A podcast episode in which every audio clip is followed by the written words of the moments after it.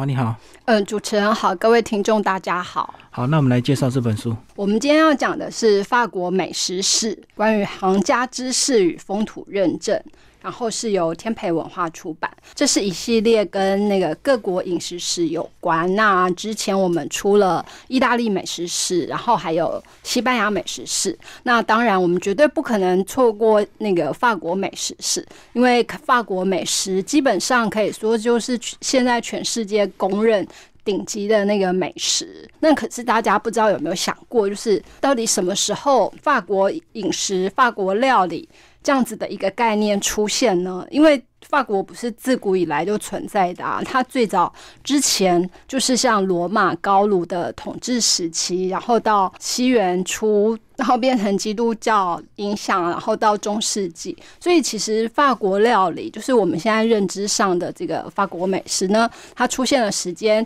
其实并没有那么早。那到底它怎么怎么产生的？其实就是这本书要讲的重点。这个作者玛丽安泰本，他本身是一个法文系教授。然后他自己对于法国饮食的研究也非常的专精。其实像写法国饮食的人非常的多，那他到底要怎么样才能够写出一本令人耳目一新，然后又有独特见解，然后又那个就是论述非常详实的法国美食史呢？其实他也花了很长的一段时间。那当然，他所有的研究成果就整理在这本书里头。然后在这本书，我们现在开始就是来聊聊，哎，它最特别的地方。第一个就是法国饮食的历史建立在它的故事上，各种传说啊，各种那个记录，各种包括文学、包括电影等等。那这是法国饮食，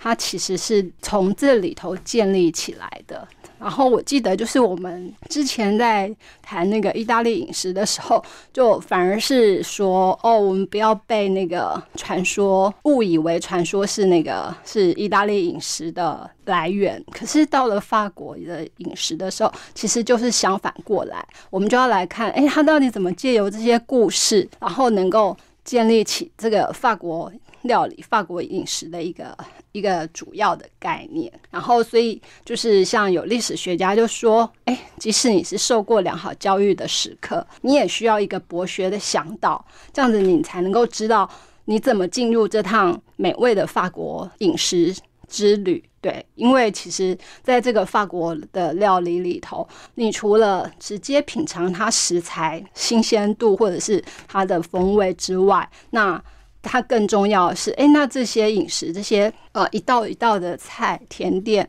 汤背后到底蕴藏了什么样的意义存在？那因为你知道了这些，所以你会。从食物中就是品尝到更深邃的味道，对，这是说起来很抽象。不过，比方说，我们可以想想看，就是说，哎，他们有一个那个传说是那个玛丽安东内瓦特，就是它跟蛋糕的那个起源到底是什么？然后，包括还有我们不是很熟的帕门蒂埃跟马铃薯。可是，其实马铃薯我们现在常常可以见，但是很久以前，其实法国人其实是害怕吃马铃薯的，他们觉得，哎，马铃薯好像。是一种有毒的食物，他们甚至就觉得那个就是给不吃的，人怎么可以吃呢？可是这个帕门蒂埃其实他到别国去，然后发现，哎，那里的人吃了马铃薯之后身强体健，那他开始做研究，所以其实之后他才把这样子的概念带回法国来。那另外包括戴高乐。跟两百五十八种奶酪的传说，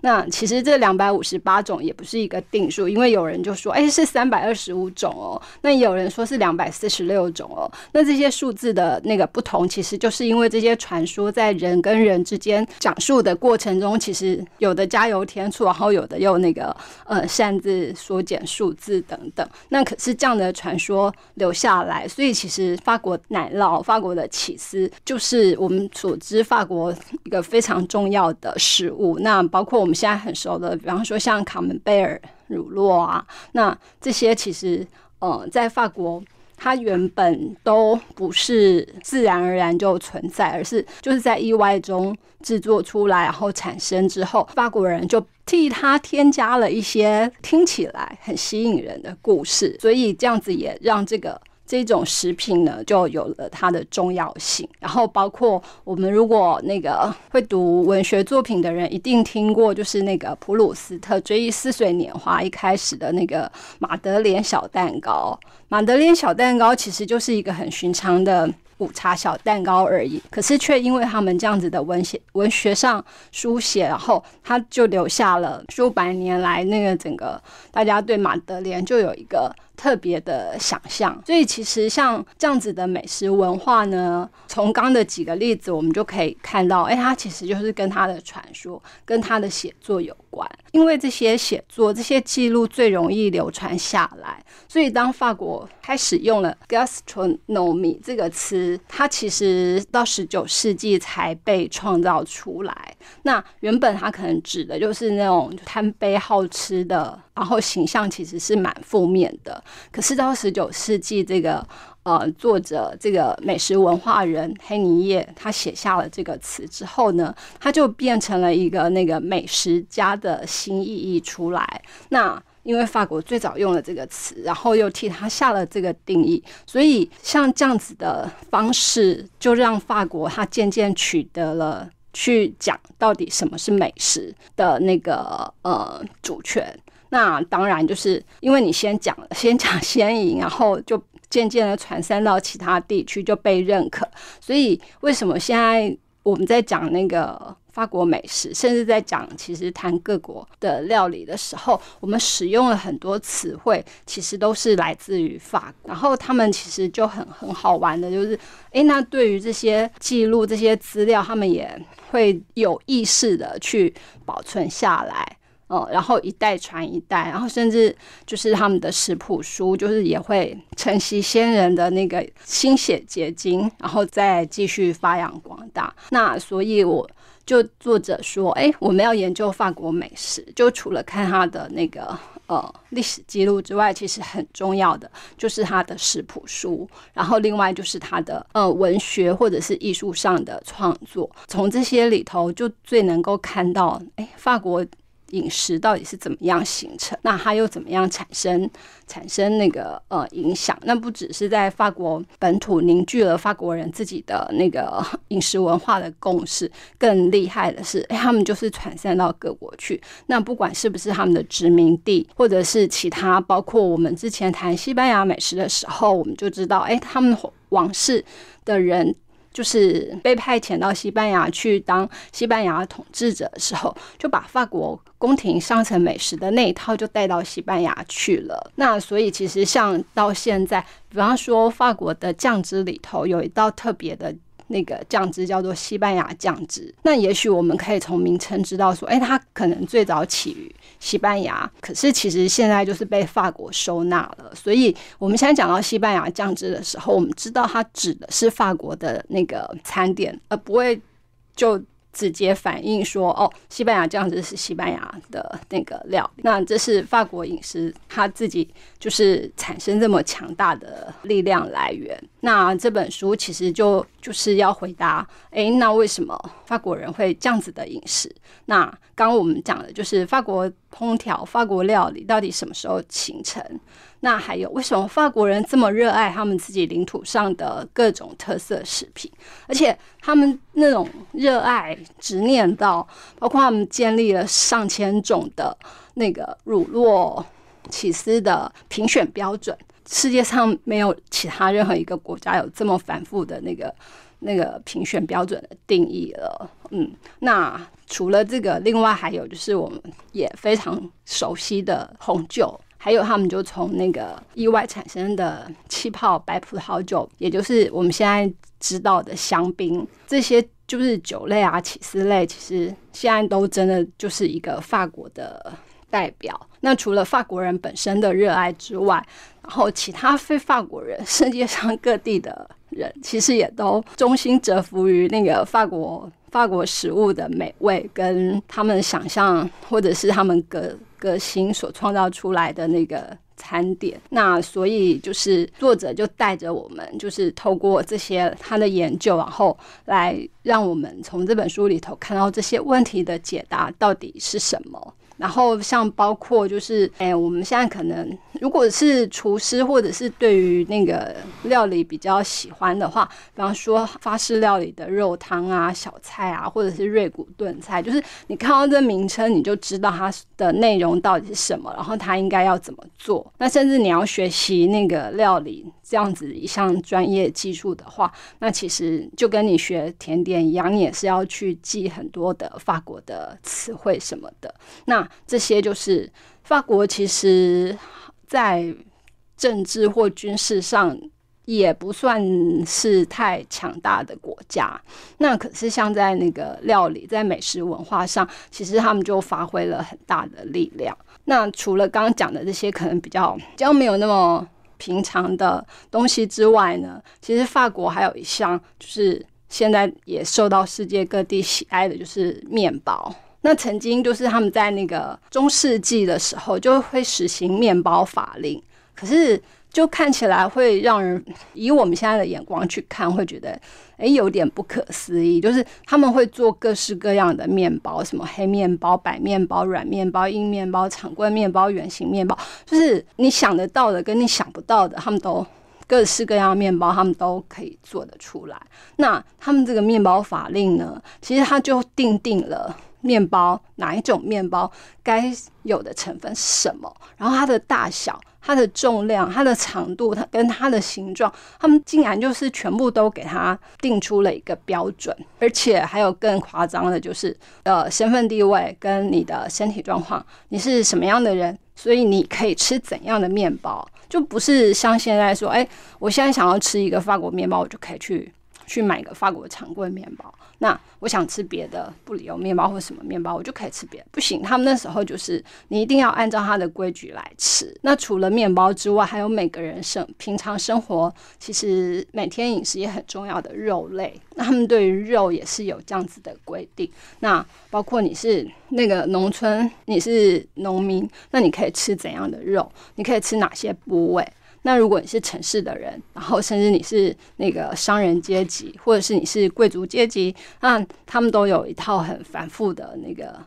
限定，到底是什么？所以在那个时候，其实我们就可以想到，哎，那谁握有分配权，谁就最大嘛。那所以像那个屠户。他其实就被赋予说：“哎，你屠宰这些肉，你可以分配给谁？那他们就握有很大的权利，甚至他们有时候权力大到那个地方政府或管理者还会跟他们相争，甚至可以大到跟国王直接产生的那个一个拉锯。当然，这些饮食都不是理所当然，就是这个时候规定这样啊，你就可以一直延续下去。所以，他除了中世纪之外，后来。到了更近、更近现代的时候，他反而这些屠户因为权力过大了，结果就又被国王废止了。那一直可能要到十九世纪以后，整个那个肉类市场才又重新恢复。那当然，这重新恢复之后的那个呃生态跟秩序就跟以前。不太一样了，不过就是你可以看到说，哎，那他们为了管制这个肉类，然后不让人民过度食用肉类，他们就会去发明一套讲法，就说，哎，你多吃了肉，或者是你多吃了哪些部位你不该吃的肉类，就明明同样都是人，可是我你是农民，可是你却吃了本来应该是贵族才要吃的肉，但这样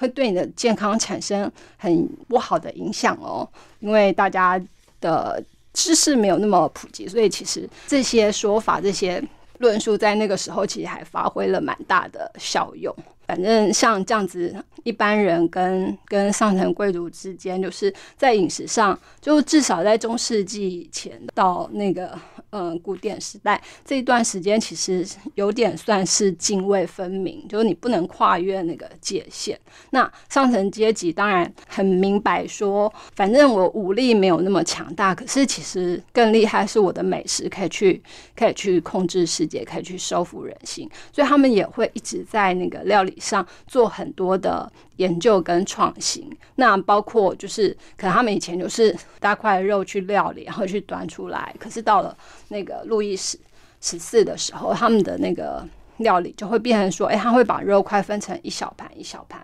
上来，然后就出现了那个盘装的肉类。对，这是以前没有的。然后还有包括那个呃，它的酱料会用面糊来蒸稠。可是更早之前，其实就是比较偏向像清汤式的。当然，就随着这些。呃，料理上的技术创新跟料理方式的演变，那他们也一边就把它都记录下来。所以其实法国留下来的食谱非常的，应该算是相比起来是非常的多。那也就变成其他各地厨师那个算是指导手册。那所以这是这也是法国美食可以这样也再扩散到其他地区的方法。后来到了法国大革命时期。然后，因为我们刚有讲说，哎，面粉做面包的最重要原料，可是因为到了那个法国大革命，整个社会动荡不安，然后也包括那个自然环境上的不利，所以其实那时候面粉就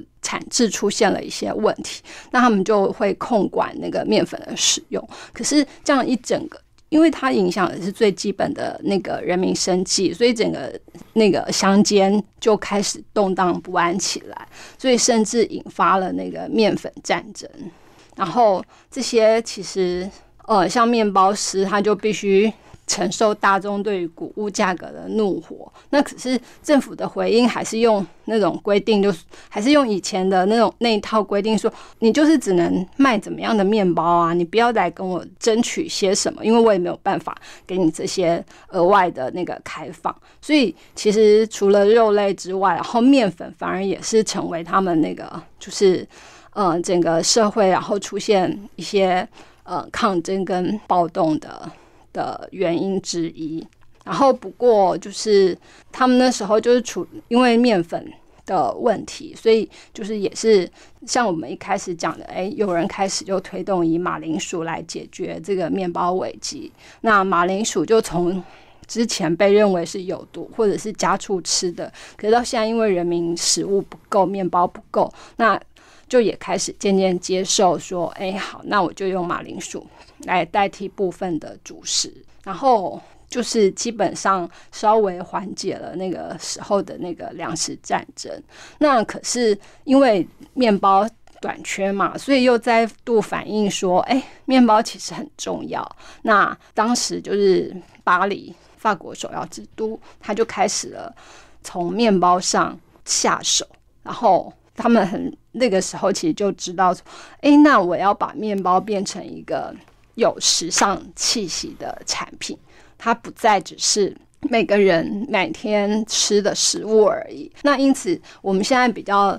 熟悉的那个发酵白面包，其实是到那个时候才才那个由巴黎的面包师做出来。那在此之前，他们其实比较多的都是比较扎实的那种圆形面包。那我们也知道，就是到现在巴黎面包其实就是各色各样啊，甚至你也可以专门就是学习法国面包的制作，你可能就就可以学很久很久都都学不完。那这样子一个就是法国大革命，它其实除了撼动整个社会的阶层之外，那其实像从刚才这样讲的，我们也知道说，哎，它其实就也影响了整个那个饮食的观念跟对于食品怎么样供应取得的影响。那所以这个法国它其实就重新界定了到底所谓什么是法国饮食，然后就跟西班牙一样，就是原本是由中央主导的，那现在又变成说，哎，除了中央的上层贵族宫廷料理之外，另外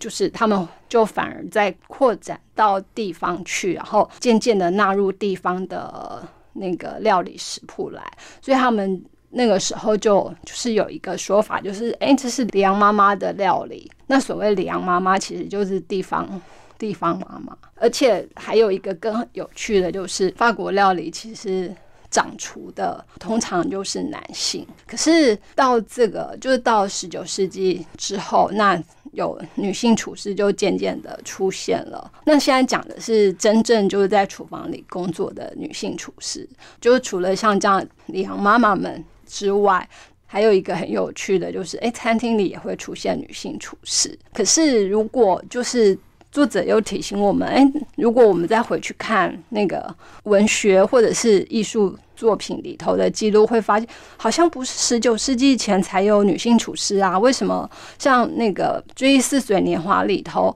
那帮那个主角做蛋糕的，其实就是女性厨师啊？那作者就看到了一个很有趣的现现象，就是哎，在法国文学里头，或者是他们流传的记录，反而有点不符现实，就是其实女性。作为厨师的那个次数，在这些虚构的文本中，反而出现的频率比现实中还要高。那这是他们一个奇特的状况。那真正要有那个女性大厨，其实真的就是要到十九世纪之后才才出现。然后，所以其实这本书的八个章节，大概就是从以前，然后一直讲到现在，然后。就是我们最熟悉的部分可能是现代，可是借由这样子的回顾，其实我们就可以看到法国饮食为什么这么多变，然后为什么它真的有那个实力说，哦，我就是世界上最美味的料理。当然，就是你看了这些之后，你下次去最实际的就是，哎，你知道那个哪个地区的乳酪？